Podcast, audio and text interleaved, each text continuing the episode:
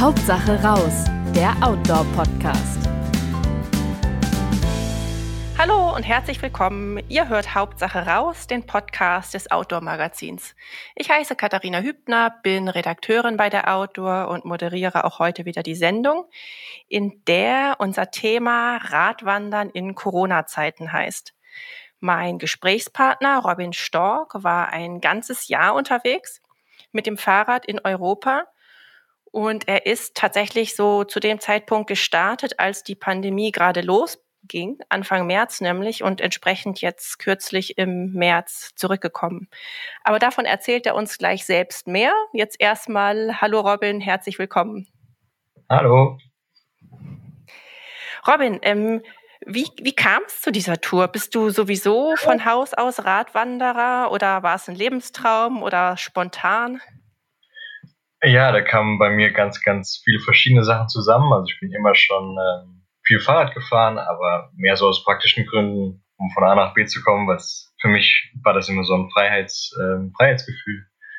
Und dann hatte ich ähm, ja eine Pause zwischen einem FJ und einem Studium oder einer Ausbildung und wusste dann, dass ich äh, auf eine größere Reise gehen möchte und dann kam eins zum anderen und dann habe ich die, die richtigen Bücher gelesen. Von, bei mir war es dann Thomas Meixner als Vorbild und äh, ja, wusste, nach dem Buch wusste ich, dass ich das auch machen will und so ist es dann ja Stück für Stück entstanden und dann habe ich das mal ausprobiert im kleinen Rahmen und ja, so kam ganz kurze, Zwisch ganz kurze Zwischenfrage. Äh, der, der, das Buch, was du gerade erwähnt hast, worum geht es da? Vielleicht kennt es nicht jeder. Also ich, ich habe es auch, noch, ich hab's auch noch, nicht, noch nicht davon gehört. Äh, ja, das ist, ähm, es gibt ja einige ähm, große Radreisende und das ist ja jemand, der hat äh, dreieinhalb Jahre Weltreise gemacht und dann von äh, Deutschland nach Kapstadt und dann von die Seidenstraße und ähm, so verschiedene größere Radreisen gemacht hat. Und äh, die, habe ich, die Bücher habe ich dann natürlich alle verschlungen. Und ähm, in dem Buch fand ich ganz schön, dass er das ähm, anschaulicher macht. Auch mal die, äh, die negativen Seiten, sage ich mal. Ähm, ja, das Ganze ein bisschen realer beschreibt. Und ja, so habe ich mich dann wiedergefunden. Mhm. Und dann musstest du dich für eine Route entscheiden und äh, oder eine, eine Strecke und ja, ja, also ähm, ich hatte keine wirklichen Länder, in die ich wollte. Also ich habe jetzt nicht das Ziel, Südamerika oder äh, Südostasien oder was auch immer zu, zu besuchen. Und ähm, da ich auch ja, relativ jung bin und noch nicht so reiseerfahren, dachte ich, ähm, vielleicht USA oder Australien wären in Ordnung, aber Europa hat ja auch ähm, sehr, sehr viel auf, einem, auf einer kleinen ähm, ja, auf einer kleinen Fläche zu bieten. Und äh, ja, warum um die halbe Welt fliegen, wenn man das schon hier hat? Und deswegen habe ich mich dann für Europa entschieden und ähm, ja, einfach die Länder verbunden, die mich mal interessiert hatten. Ähm, ja, das, aber an die, an die äh, Idee habe ich mich gar nicht gehalten. Also das sind dann ganz andere Länder geworden als geplant. Mhm. Nochmal ganz kurz eins nach dem anderen. Äh, verrat unseren Hörern noch, du bist wie alt? 21 bin ich. Ah ja, okay, das ist ja tatsächlich noch, noch relativ jung. Ähm, und dann, wann hast du denn angefangen zu planen, also die, die Route und, und die Reise überhaupt? Ähm, ja, die Idee kam mir, oh, jetzt muss ich rechnen, ähm, 2020 bin ich losgefahren, also im Sommer 2019, im Frühjahr. Und ähm, ja, da kam mir dann langsam die Idee und es reift ja dann Stück für Stück vor sich hin. Mhm. Und ähm, ja, dann war noch klar Geld verdienen und also da im, im Sommer, Herbst, ähm, ja, war es dann entschieden und dann musste man nur noch die, die praktischen Sachen klären. Ich frage halt auch vor dem Hintergrund, ähm, bevor wir gleich zu der Route kommen, an die du dich nicht gehalten hast, äh, vor dem Hintergrund, dass dann ja auch just die Corona-Pandemie losging. Hat dich das irgendwie behindert oder noch zum Überlegen gebracht oder war klar, du fährst auf jeden Fall? Gut, also die Idee kam mir schon, ähm, schon weit davor und äh, ja, das Ziel war schon da und äh, als ja, es eben. dann losging, das war dann so, also als dann die, die letzten Schritte waren, war es so Mitte Februar da gab es Corona schon, aber ähm, ja, normal bin ich jemand, der immer viel Nachrichten guckt und so, aber äh, da war ich einfach sehr, sehr nervös und sehr, sehr auf meine Reise fokussiert, habe das gar nicht so mitbekommen, was eigentlich passiert. Für mich war es so ein Ding weit entfernt in China, das sowieso nicht kommt, wie man das halt so denkt. Ähm, ja, und dann bin ich einfach mal auf gut Glück losgefahren und dann, äh, ja, nach zwei Wochen war es voll da und dann äh, war ich aber schon drin und wollte dann auch einfach weiter und dann schauen, wie es läuft. Bevor wir da gleich auf die Einzelheiten kommen, jetzt erstmal, äh, oder, oder, was heißt die Einzelheiten, irgendwelche Details auf jeden Fall, ähm, oder ja, Corona-Bedingungen. Deine Route, von der du eben sprachst, an die du dich nicht gehalten hast, wie sah die denn aus? Okay, äh, der Plan war von Deutschland ähm, durch Belgien nach England, von Schottland dann über Holland, Schweden ans Nordkap, also Norwegen und dann zurück über Finnland, das Baltikum und dann wollte ich nochmal quer durch Deutschland durch und dann ähm, Richtung Südfrankreich und Spanien im Winter äh, in Marokko sein. Und ja, von dort dann ja in den Atlas und vielleicht noch in die Sahara. Ähm, ja, und dann so im Februar wollte ich dann wieder umdrehen und durch Spanien durch nach Hause. Ja, so war das gedacht. Und, und wie ging es dann äh, tatsächlich äh, vor sich? Äh, ja, also Dänemark hatte zu, das heißt, die erste Änderung war, dass ich von Deutschland dann ähm, die Fähre nach Schweden nehmen musste. Und dann war ich ganz in, in Nordschweden und dann hat sowohl Norwegen als auch Finnland seine Grenzen noch geschlossen. Das war dann im Sommer und das heißt, ich musste den ganzen Weg durch Schweden wieder zurück. Und ähm, das Baltikum war genauso, ähm, ja, nicht wirklich ja nicht leicht zu bereisen, gerade wenn man von Schweden kam. Und deswegen bin ich dann von dort direkt nach Polen. Und äh, weil dann war ich aber zwei, drei Wochen früher als geplant. Ähm, dachte ich, ich fahre noch Richtung Balkan. Das war das auf der Karte das naheliegendste. Ja, bin dann ähm, über die Alpen drüber und ähm, am Mittelmeer entlang bis nach Albanien und dann über Nordmazedonien und Bulgarien nach Griechenland rein und dann über Italien wieder hoch, Südfrankreich, Spanien und dann, äh, wie man sich vorstellen kann, Marokko ging nicht wirklich. Mhm. Und äh, ja, meine Winteralternative waren dann die Kanarischen Inseln. Da habe ich dann den Winter verbracht. Stichwort Winter, als du in Schweden warst, dann das muss ja irgendwie im März oder so gewesen sein. War das nicht auch noch ganz schön kalt, Nordschweden? Ähm, also im, im März äh, März, April war ich noch in Großbritannien. ah, bin, ach so, das hat dann doch, okay, alles klar. Genau, da in Großbritannien war ich, glaube ich, vier, fünf Wochen und ähm, bin dann Ende April in Schweden angekommen. Äh, okay. Ich hatte noch ein paar gefrorene Nächte, aber ja, dafür war ich ausgestattet und ich glaube, auf der gesamten Tour war das kälteste mal nachts minus fünf oder so und das, ähm, ja, das lässt sich noch gut vertragen. Ja, das stimmt natürlich. Hattest du denn ähm, davor auch schon irgendwie viel Outdoor-Urlaube gemacht? Auch jetzt vielleicht, also muss ja nicht mit dem Fahrrad gewesen sein, aber mit dem Zelt oder? Äh, gut, ich, ähm, ich war schon als Kind bei den Pfadfindern, auch wenn das äh, nicht dieselbe Liga ist, aber irgendwie kommt man darüber schon gut rein in das Zelten und in das Draußenleben und in das äh, am Feuer kochen und so. Mhm. Und ähm, ja, somit hat es angefangen und dann kamen so Mittelalterfestspiele und äh, dann irgendwann Wandertouren und dann mal Fahrradtouren und dann, so habe ich mich langsam gesteigert, aber äh, ja, noch nie so was Großes natürlich. Hast du denn, hast du dafür trainiert? Also ich kenne das auch von Fahrradwanderern, dass sie sagen, nö, wenn man so richtig, richtig lange unterwegs sein will, dann braucht man das gar nicht. Dann hat man ja irgendwie alle Zeit der Welt und äh, steigert dann seine täglichen täglichen Etappen einfach. Andererseits wusstest du ja schon ganz früh, dass du das äh, machen willst. Da kann natürlich einen auch der Ehrgeiz packen. Ja, ja, ich habe immer das Gefühl, unter den Fahrradfahren gibt es da zwei Lager. Die einen sagen so, die anderen sagen so. Ähm, für mich war es so, so ein Mittelding. Also, wenn man vorher trainiert, dann macht man sich die ersten zwei, drei Wochen ähm, einfacher und ähm, ja, muss dann nicht, also die Knie werden wehtun und die ähm, man wird Muskelkater haben. Ich glaube, das lässt sich auch für Trainierte mit dem ganzen Gepäck äh, kaum verhindern.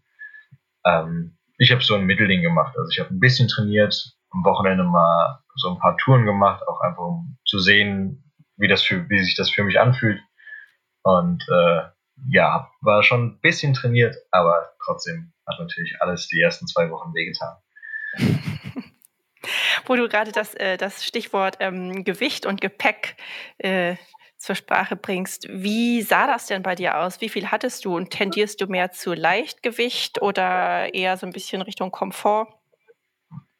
Ähm, also ich hatte mit Wasser und Essen für zwei, drei Tage kam ich so auf 40 Kilo Gewicht und dann kommt das Fahrrad noch dazu mit 17 Kilo, glaube ich.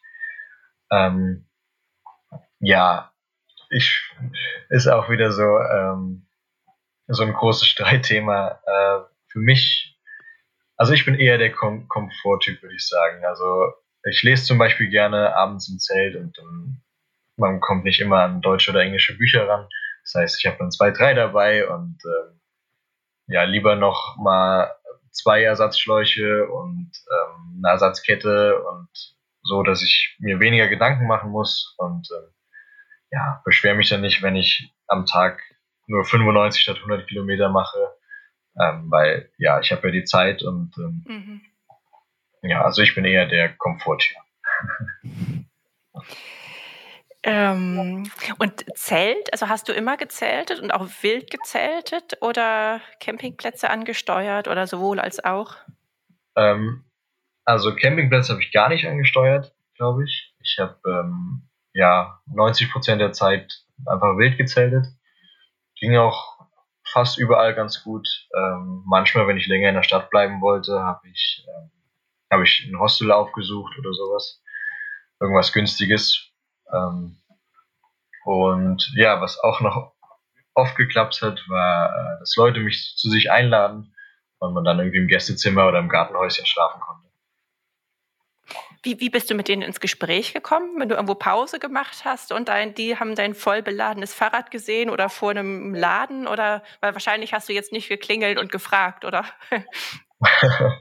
äh, ja, das ist, das ist eine gute Frage, weil das ist ähm, in jedem Land unterschiedlich, in jedem ähm, in jeder Jahreszeit tatsächlich unterschiedlich. Ähm, zum Beispiel im Sommer sitzen die, die Leute sehr oft abends im Garten und dann, dann kann man einfach ansprechen und fragen, wo man denn gut zelten kann und dann wird einem ja oft der Garten angeboten oder sowas. Ähm, ja, es gibt auch bei den Schweden zum Beispiel ist sehr viel Platz, also man kann überall wild zelten, aber es ist schwer mit den Leuten in Kontakt zu kommen. Also selbst wenn man dann mal nach Wasser fragt oder ähm, sowas, ja, da fängt das Gespräch nicht so schnell an. Und in anderen Ländern, in Großbritannien oder in ähm, auf dem Balkan zum Beispiel muss man sich einfach nur in den Park setzen und dann ist man mit dem riesen Fahrrad beladen. ähm, und dann ja, interessieren sich Leute dafür und fragen nach und man, man versteckt sich eher mal, weil man seine Ruhe haben will. Kannst du da so ein paar Klischees bestätigen tatsächlich? So Reserviertheit der Leute im hohen Norden und, und äh, weiß nicht, Gastfreundschaft im, im, im Süden und beziehungsweise auch gerade im Südosten so. Ähm, was du eben gerade auch schon sagtest, Balkanländer. Äh, ja, ja, absolut. Also ähm, ja, im, im Norden, in Schweden, natürlich sind die Leute auch freundlich und auch nett, ähm, aber ich ja. hatte auch das Gefühl, dass sie dann, wenn sie tatsächlich so weit gingen und mich gefragt haben, äh, mich ausgefragt haben, dann hatten sie immer ein bisschen Angst, mir zu nahe zu treten. Das heißt, ich musste immer ähm, ja auch die bisschen locken, dass es okay ist, mich jetzt auszufragen, dass ich seit zwei Wochen mit niemandem gesprochen habe. Und dann, ähm, ja, so ging das. Und ja, äh, in, ähm, in Italien zum Beispiel ist jeder interessiert und jeder gastfreundlich und man bekommt bei jedem noch ein Stück Käse und ein Schinken geschenkt, aber spricht keiner Englisch. Also das ist, es gibt schon ein paar Klischees, die einfach äh, wahr sind. Am Balkan konnten viele, viele Deutsch, viele, ähm, die mal erzählt haben, dass sie in Deutschland gearbeitet haben oder sowas. Und äh, da, genau. Also ein paar Klischees stimmen tatsächlich. Kannst du noch so ein, zwei aufzählen? was, was du so festgestellt hast äh, unterwegs, also gerade so ja bezüglich Mentalität der Menschen? ähm, gut, das war zum Beispiel, dass die Schotten die Engländer hassen. Ähm, ja. Also ich, ich habe das oft gesagt bekommen, dass mein, ähm, mein Englisch recht gut ist und dann ähm, in Schottland, ähm, wenn mich jemand angesprochen hat und ich dann ein bisschen kommuniziert habe, waren sie erst sauer auf mich, weil es auch während Corona war und die, ähm, ja, die Schotten sich beschwert hatten, dass die Engländer jetzt alle nach Norden kommen, weil es da schöner ist. Und äh, ja, dann waren sie erst sauer auf mich und dann habe ich ihnen erklärt, dass ich nicht aus England komme und dann waren sie doch nett zu mir. Also ähm, ja, das stimmt auf jeden Fall. Oder dass äh, wie stolz die Franzosen auf ihre Sprache sind und wenn man sie auf Englisch anspricht, sind sie schnell beleidigt und wenn man mhm, sie äh, mhm. erst auf Französisch anspricht und sich Mühe gibt, dann fangen sie auch an Englisch zu reden und helfen einem und äh, ja, das ja, so ein paar Klischees stimmen schon. Wo hast du dich denn, äh, wenn man das so fragt, wenn was du sagen kannst, gibt es Gegenden, Länder, wo du dich besonders wohl gefühlt hast? Jetzt sei es aufgrund äh, der Menschen oder vielleicht auch, also vor allem halt auch der, der Natur, der Landschaften, der, der Übernachtungsmöglichkeiten? Äh, ja, ich glaube, am, am meisten beeindruckt hat mich tatsächlich ähm, Slowenien. Das mhm. ist äh, die Südseite der Alpen, also wunderschöne Natur und ähm, keine Megastädte und wenig Industrie. Und äh, ja, jeder, jeder hat, also was hier Biogartenpreise gewinnt, ist da irgendwie der Standard, hatte ich das Gefühl. Und dazu kommt noch eine ähm, ja, sehr, sehr freundliche, offene Mentalität. Und wenn mich Leute eingeladen haben, was jeden Tag äh, statt, also was jeden Tag passiert ist, habe ich mich sehr, sehr schnell einfach wie ein Teil der Familie gefühlt.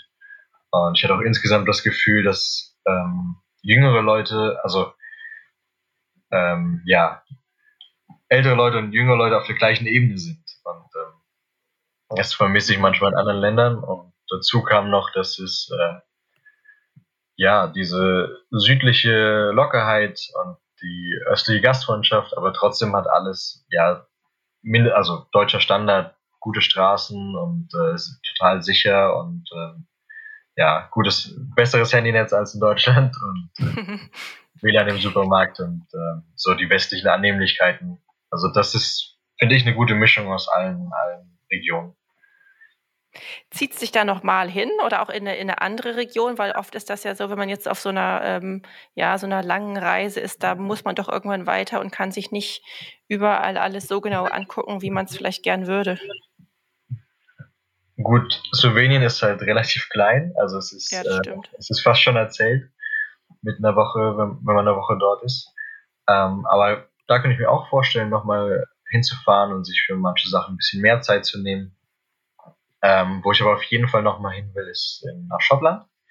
Das war einfach wunderschön und äh, ja, ich habe auch ganz viel ausgelassen. Ich war nur in den West Highlands und dann gibt es ja noch die Inseln und die, äh, also die ganz kleinen Inseln im Norden und die Küsten und äh, ganz viel, ja, also die Mentalität dort gefällt mir auch sehr gut und die Natur und äh, da will ich auf jeden Fall nochmal hin und äh, ja, und da ist auch Wildzelten erlaubt, ne? Ähnlich, ähnlich wie in Skandinavien ist ja auch in Schottland Wildzelten erlaubt. Das ist vielleicht auch für die Leute interessant, die, die nicht so unbedarft ihr Zelt irgendwo aufstellen mögen. Genau, in, in Schottland ist das kein Problem. In, in England ist es sehr, sehr schwierig. Da ist alles in ähm, alles mit Zäunen und Hecken eingerahmt. Also da muss man immer irgendwelche Farmer fragen, um was zu finden. Oder, was ich jetzt natürlich keinem empfehlen will, aber mal einen Sound zur Seite schieben oder so. Aber in Schottland okay. gar kein Problem. Mhm. Ähm, und das, das klingt jetzt alles bisher so, so positiv und das lief so, ja, und da hat man mal was anderes gemacht, aber gab es auch mal so irgendwelche wirklichen, ja, weiß ich nicht, ich will jetzt nicht sagen Katastrophen, aber Pannen oder Momente, wo du dir gedacht hast, oh nee, mir reicht's jetzt und was mache ich hier eigentlich? Ja, natürlich. Also das, ähm, das gab's zuhauf. Ähm, will ich mich auch gar nicht verstecken, weil ich ähm, oft das Gefühl habe, bei dieser Instagram-Mentalität wird das, fällt das ein bisschen herunter, aber man hat auch äh, sehr viele Scheißmomente. Also als ich ganz im, in Nordschweden in nirgend, nirgendwo war und immer gebibbert habe, dass am 15. Ähm, die Grenzen jetzt aufmachen, äh, für Deutsche und ähm, dann stand ich da und dann hieß es nein und dann ist man ja erstmal 2000 Kilometer von allem anderen entfernt. Das war ein, ein großer Tiefpunkt oder ein größer, großer Rückschlag. Und äh, ja, es gab ja einige äh, Corona-Momente auf der ganzen Tour und ähm, ja, auch, auch wenn die meisten Menschen nett sind, man trifft auch mal Leute, die ja, eher abweisend sind und ähm, nicht so nett. Äh, gerade ja, auch wegen Corona, gerade auch wegen Corona, weil sie sagen, hey, wie, was fällt dir ein, in, in diesen Zeiten durch die Gegend zu radeln oder mehr, äh, weiß ich nicht, einfach weil, ja, weil sie einfach unfreundliche Zeitgenossen sind und einen das spüren lassen? Ähm, ja, ich glaube, mit Corona ist es ein bisschen mehr geworden. Also gerade am Anfang hatten einfach viele, viele Menschen Angst, was ich natürlich auch irgendwo verstehe. Aber mhm. ähm, ja, da, da zählt dann die eigene Angst zuerst und dass da jemand in, in deinem fremden Land gestrandet ist und nicht weiß, wo er hin soll und so, dafür war dann wenig Verständnis da. Und in, in England hat zum Beispiel mal jemand die Polizei gerufen wegen mir. Und äh, ja. Oh, und was passierte dann? Ach, das, die Polizei war sehr, sehr entspannt. Also ich hatte, vorher hatte ich in England, habe ich es immer so gemacht, dass ich ähm, Farmer angesprochen habe und dann bei denen irgendwo auf dem Land zelten durfte. Ähm, während Corona, während dem Lockdown wollte ich das dann aber lassen und ähm, von möglichst allen Leuten wegbleiben und habe dann in so einem, ja, in so einem Stadtpark, bisschen am Rand gezeltet. Auch eine, also Kleinstadt. Ähm, ja, dann hat jemand, dann, genau, dann habe ich nachts Licht, Licht auf meinem Zelt ähm, bemerkt und bin dann, dachte erst, mich schraubt jemand aus und äh, hatte ja, Adrenalinschübe und dann stand da die Polizei vor mir, als ich rausgekrabbelt bin. Und ähm, ja, aber dann haben wir kurz geredet, was ich so mache. Und ich habe natürlich hoch und heilig versprochen, dass ich auf dem schnellsten Weg zurück nach Deutschland bin. Aber mit dem Fahrrad dauert das halt noch zwei, drei Tage. Mhm. und äh, Campingplätze haben halt zu, deswegen musste ich hier zelten. Und der Polizist war auch verständlich, äh, äh, verständnisvoll. Er hatte, hat gesagt, er weiß gar nicht, ob es jetzt Regeln für diesen speziellen Fall gibt. Und ähm, solange ich von allen wegbleibe, stört ihn das auch nicht. Er hat gemeint, ja, es würden im Moment sehr, sehr viele Anrufe eingehen, die, äh, ja, die sich als nichts Tragisches herausstellen.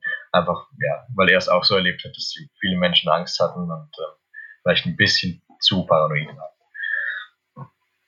Mhm. Ähm, ja, genau, da wollte ich ja eh noch drauf zurückkommen ähm, mit Corona. Also wie hat sich das denn bemerkbar gemacht, außer dass man wahrscheinlich irgendwo äh, Masken tragen musste und weiß ich nicht, wie, wie hast du, wie kam, ähm, na, wie war das bei dir mit Grenzkontrollen dann? Ähm, ja, das, das war auch eine, eine interessante Sache. Ähm, es hieß immer, also es wenn man vorher, am Anfang habe hab ich immer vorher gegoogelt, was, was so geht und was nicht geht und wo kontrolliert wird. Ähm, aber in der Realität waren die meisten Grenzen doch passierbar, gerade auf kleinen Feld- und Radwegen. Also von Holland nach Deutschland wusste ich zum Beispiel nicht, wenn ich jetzt, was jetzt genau eigentlich Sache ist und ob ich dann nach Hause muss. Aber ich habe es gar nicht gemerkt, dass ich die Grenze überfahren habe. Aber es gab natürlich auch andere, also nach Griechenland war es sehr, sehr schwer zu kommen. Ähm, da musste ich dann von Nordmazedonien nach Bulgarien rein, also noch eine extra Schleife fahren, die ich eigentlich gar nicht vorhatte. Und dann einen Test machen. Und das war oft, oft sehr, sehr unsicher und man wusste, niemand wusste so ganz genau, wie es eigentlich abläuft. Und irgendwann habe ich mich daran gewöhnt, dass, ähm, ja, dass ein Grenzbeamter das dann am besten weiß, welchen Test ich machen muss und was ich darf und was ich nicht darf. Und äh, ja, weil man da auch gar nicht, gerade am Anfang, sehr, sehr schweren Überblick behalten konnte, bin ich irgendwann einfach, äh, ja, bin so in den Flow reingekommen und habe dann gesagt, ich nehme es, wie es kommt. Genau. Jetzt habe ich zwei Fragen gleichzeitig. Nämlich das eine wäre, äh, wie bist du, wann, nee, wann bist du in diesen Flow reingekommen? Und das andere ein bisschen, äh, technischer, wie hast du dich denn unterwegs ähm, informiert? Also einfach mit dem Handy und dann über, über WLAN oder? Ähm, also die zweite Frage mal zuerst. Ähm, äh, ja, ich habe das, das Handy und dann ähm, mit in der EU ist das ja recht einfach, in anderen Aber äh, ja, in, in, außerhalb der EU ist es, ja, in, in, Albanien zum Beispiel hat jede Tankstelle und jedes Café WLAN und dann setzt man sich mal hin, macht eine Stunde eine Pause und recherchiert das Ganze. Und äh, ja, das war eigentlich immer möglich und dann natürlich mit Leuten sprechen oder mal bei der Botschaft anrufen. Und ähm, ja, so auf verschiedenen Wegen. Und äh, man hat ja natürlich immer noch ähm, einen, ganzen, einen ganzen Kreis von äh, Familienfans zu Hause, die, äh, die ein bisschen Langweile hatten und ähm, alles raussuchen konnten, ja, versucht haben, so viel wie möglich zu helfen. Da war ich auch sehr, sehr das dankbar. Ist ja gut, der, die Joker zu Hause sozusagen.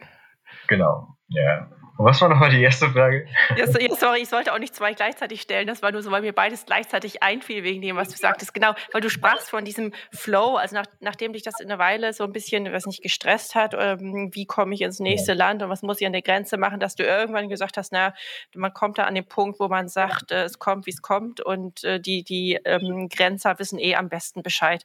Da würde mich interessieren, wie lange hat das so ungefähr gedauert? Ähm, ja, schon gut fünf, sechs Monate, bis ich da so richtig drin war. Ähm, ah ja, das ist doch okay. Auf dem, auf dem Balkan wurde es dann sehr, sehr kompliziert, wieder in die EU reinzukommen. Und äh, da waren dann auch äh, andere Radreisende. Und dann, ja, war für uns, sieben Leute waren wir dann, die sich so, äh, ja, immer ein paar hundert Kilometer auseinander waren, aber wir waren vernetzt und äh, haben uns immer wieder getroffen und es war ganz interessant zu sehen, wie jeder so ein bisschen anders mit dem Stress umgeht. Der eine versucht es ähm, irgendwie wegzulächeln, der andere ist sehr, sehr ähm, ja, bisschen verhärmt und ähm, trinkt vielleicht zwei, drei Bier zum Feierabend und ähm, ja, jeder hatte irgendwie seinen anderen Stil gehabt und ich habe gemerkt, okay, eigentlich bringt es ja nichts, sich da jetzt Stress zu machen ähm, wenn wir eh keinen Einfluss drauf haben. Und irgendwann lernt man das, dass man ja nicht, nicht auf alles Einfluss hat. Mhm. Mhm. Ähm, ist das, war das so der größte Lerneffekt dieser Reise oder? Ähm, ja, ja, das würde ich sagen, das, äh, das kam so, also es gibt viele, viele Lehren, die ja jeder schon mal irgendwie gelesen hat, aber das dann wirklich zu verinnerlichen, ist dann nochmal eine andere Sache. Und ähm, mir hat die Reise sehr, sehr schön gezeigt, wie viel von mir abhängt, wie viel ich in der Hand habe, aber dass ich auch nicht alles in der Hand habe. Manche Sachen muss ich einfach passieren lassen.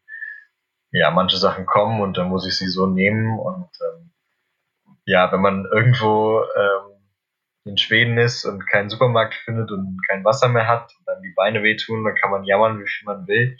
Äh, niemand macht was für einen, niemand hört einen und dann äh, muss man es einfach so nehmen. Was du ja hingegen äh, in der Hand hast, so ein Stück weit, da, da habe ich jetzt noch gar nicht nachgefragt, ähm, ist natürlich dein Fahrrad. Ähm, mit was warst du denn unterwegs? Hast du äh, dir dafür ein Fahrrad extra zugelegt oder hat, besaßt du sowieso schon ein, ein Trekking-Fahrrad oder wie war das? Nee, also beim Fahrrad ähm, wollte ich was ähm, Gutes haben, was, ähm, also da ich, wollte ich Geld in die Hand nehmen und habe dann das also das Modell weiß ich nicht mehr genau, aber es war eine holländische Firma, das Gazelle und das Modell war Marco Polo Tracking Bike oder so, darunter würde man es finden. Ähm, ja, der, der Verkäufer ist noch auf E-Bikes umgestiegen und hat versucht, die alten Trackingräder und so ein bisschen günstiger äh, loszuwerden. Das kam mir dann noch gelegen. Und äh, ja, also ich hatte ein sehr, sehr gutes Fahrrad, für mich auch viele beneidet haben. Ähm, ja, aber bin genug Leuten begegnet, die ähnliche Touren mit sehr, sehr günstigen Fahrrädern machen. Aber ja, ich wollte mir einfach den, den Luxus gönnen, dass es beim Trekkingrad ist einfach leichter zu reparieren, die Bremsen leichter einzustellen, es geht weniger kaputt und es fährt sich stabiler. Und äh, ja, den Luxus habe ich mir gegönnt. Mhm, mhm. Würde ich, glaube ich, auch machen. Ähm, wie, genau, obwohl Stichwort reparieren, das heißt, äh, wie viele Platten hattest du unterwegs oder hast du irgendwann nicht mehr gezählt? Oder waren es ähm, vielleicht, vielleicht nur zwei oder drei, könnte ja auch sein. Es, es war überschaubar, also ich glaube so sieben oder acht waren es. Ja, okay. Das geht ja tatsächlich noch. Und äh, genau, noch wieder eine ganz andere äh, Frage zu was, was du auch schon vorhin erwähntest, Leute, die man da unterwegs kennenlernt, also so Gleichgesinnte, ebenfalls Radwanderer. Ähm, bist du auch mal mit welchen zusammen weitergefahren? Weil das gibt es ja auch häufiger. Man lernt jemanden kennen und man fährt, weiß ich nicht, eine, eine Woche oder eine halbe Woche oder so zusammen weiter. Mhm. Ähm, das gab es auch. Ähm, ja, also gerade gerade in Corona-Zeiten würde ich sagen, dass also dass einfach sehr sehr viel weniger Reisende unterwegs sind und ähm, zwischen Fahrradreisenden ähm, herrscht so ein gewisser Spirit und ähm, also man außerhalb von den Ferienzeiten, wenn man sich da trifft, dann hält man immer an und redet miteinander und versucht miteinander zu fahren und ähm, ja, gibt einem Tipps für die nächsten paar Städte, wenn man sich entgegenkommt. Und äh, also ich war mit zwei, zwei äh, Männern aus, aus Leipzig, war ich drei Wochen unterwegs, dann ähm, zwei Wochen mit äh, zwei Franzosen und ähm, ja, dann im, in Spanien nochmal drei Wochen mit zwei Jungs aus Deutschland. Und äh, ja, also insgesamt zwei Monate oder so bin ich mit anderen zusammengefahren. Das ist dann auch mal eine schöne Abwechslung. Ja, das kann ich mir gut vorstellen. Sind daraus auch Freundschaften entstanden oder irgendwie Kontakte, die man noch pflegt und äh, ja, wo man denkt, wenn man nochmal eine lange Radreise macht, da könnte man sich ja nochmal zusammentun oder wird es dann doch nicht so intensiv? Doch, also jetzt natürlich bin ich erst seit ein paar Wochen zu Hause, das kann sich noch nicht verjährt haben, aber ich war mit, bin mit allen immer noch in Kontakt von denen und äh, zumindest jetzt fest vor, auch ein paar davon nochmal zu besuchen. Äh, ja, es ist, wie sagt man, es, ähm, ja, da entsteht schon eine tiefe Verbindung, wenn man ähm, zusammen durch so Höhen und Tiefen geht. Also mit manchen hat man sich auch, also selbst wenn man sich nicht so gut verstanden hat, weil man einfach verschieden war, geht man da zusammen durch was durch, was, ähm, ja, was irgendwie nachhaltig bleibt. Und äh, ja, also ich würde auf jeden Fall sagen, dass da Freundschaften entstanden sind. Ähm, und grüße die alle, die das hören, natürlich auch, wenn sie Deutsch sprechen und äh, werde sie bald. Den, kannst, den, den musst du dann links natürlich schicken von der Podcast-Aufnahme. ja, klar. Ja. Ähm, ah, genau, auch noch, auch noch ähm, was mich da noch interessieren würde, ähm, sind auch Frauen unterwegs? Ich glaube, du hast jetzt nur von, von Männern gesprochen, die du getroffen hast, mit denen du gefahren bist. Ähm, Frauen sind tatsächlich weniger unterwegs. Ähm, äh, das eine oder andere Pärchen. Ähm, ich habe auch drei äh, Frauen kennengelernt, die, also zwei und eine, die alleine unterwegs waren.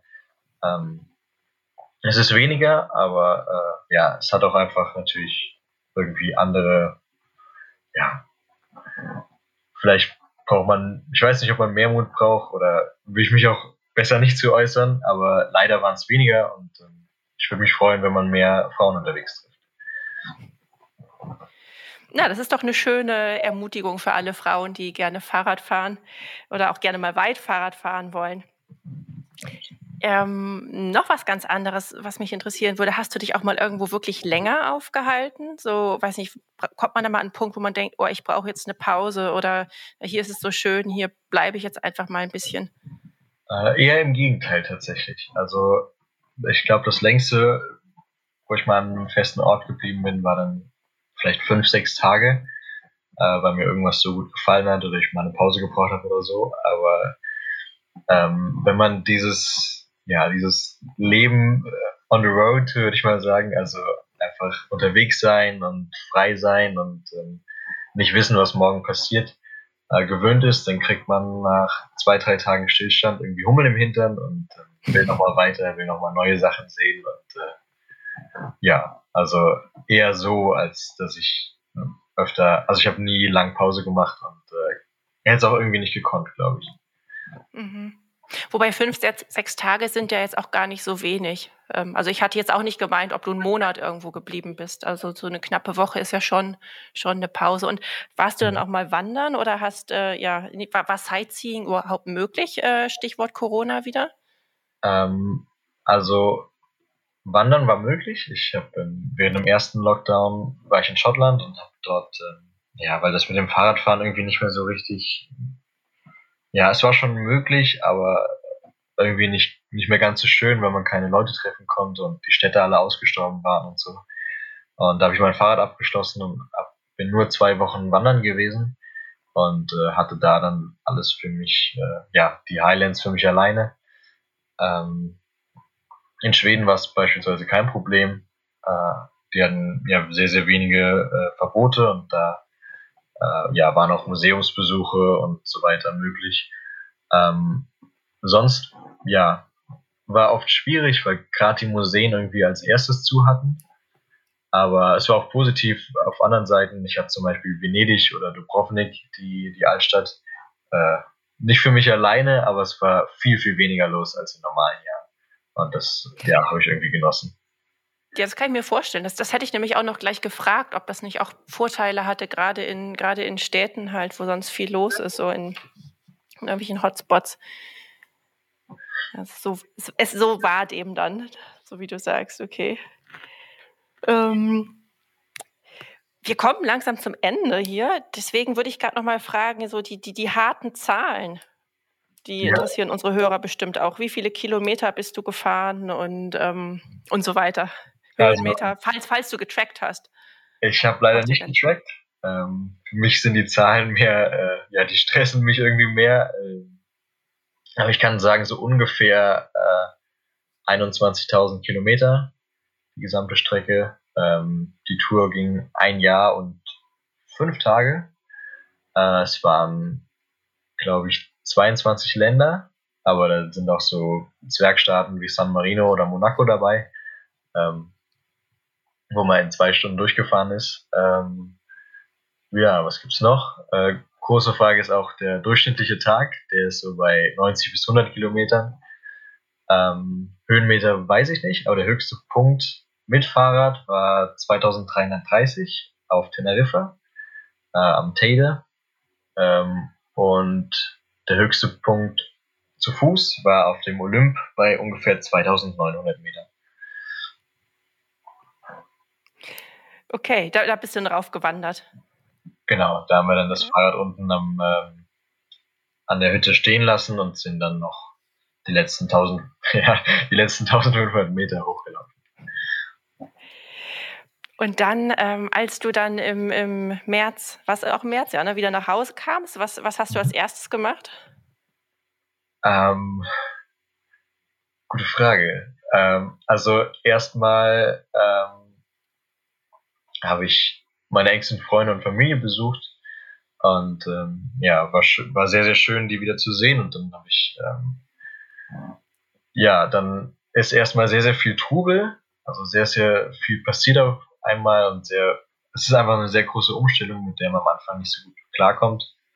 Und ähm, ja, man gar nicht wirklich die Zeit hat nachzudenken. Und ähm, mit großer Umstellung meinst du dieses, äh, dass man nicht mehr das Leben on the road hat und es immer weitergeht und man sich wieder in so einem normalen Alltag einfinden muss, oder? Genau, dass man einfach, äh, ja, ja, auch mit Freunden, die, ähm, zu denen man ein Jahr lang nur online oder über Telefonieren Kontakt hatte.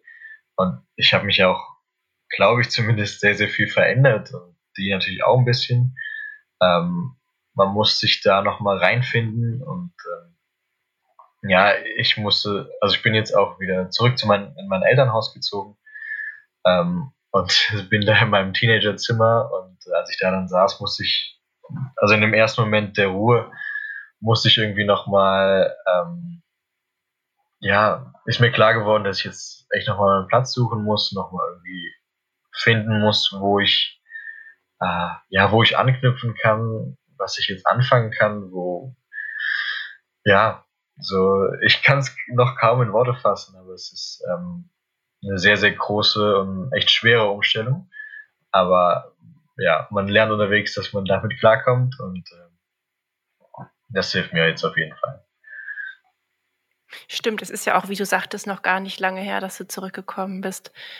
Ähm, Planst du denn schon trotzdem irgendwie die, die nächsten Radreisen oder ist jetzt erstmal Fokus auf immer noch, also auf hier ankommen und deine Ausbildung anfangen und ähm, ja, so einen Platz finden, wie du das gerade gesagt hast? Ähm, wenn ich ehrlich bin, bin ich ein bisschen äh, müde vom Radfahren. Also, okay. das, das beschreiben, beschreiben, also manche Radreisende lieben dann das Radfahren hinterher und fragen sich, wann sie wieder los können. Ähm, ich habe mein Fahrrad ganz hinten in die Garage gemacht und es noch nicht wieder besucht seitdem. Ähm, okay. ja, aber ich, ich träume auf jeden Fall von weiteren Reisen und äh, werde bestimmt auch wieder mit dem Fahrrad losziehen. Aber ich denke, dass die, die nächste größere Reise wird, ähm, wird eher mit dem Rucksack. Ähm, wahrscheinlich nach meiner Ausbildung irgendwas. Also gibt schon mehr Pläne. Äh, ich werde jetzt Zimmerer und dann vielleicht auch bald gehen nach Südamerika oder so. Würde mich sehr interessieren. Ähm, ja, aber das Fahrrad, das hat noch ein bisschen Zeit. Es war schön, aber es war erstmal genug sozusagen. Genau. Okay, Robin, dann äh, danke ich dir hier schon mal ganz herzlich, dass du, dass du dir Zeit genommen hast für uns.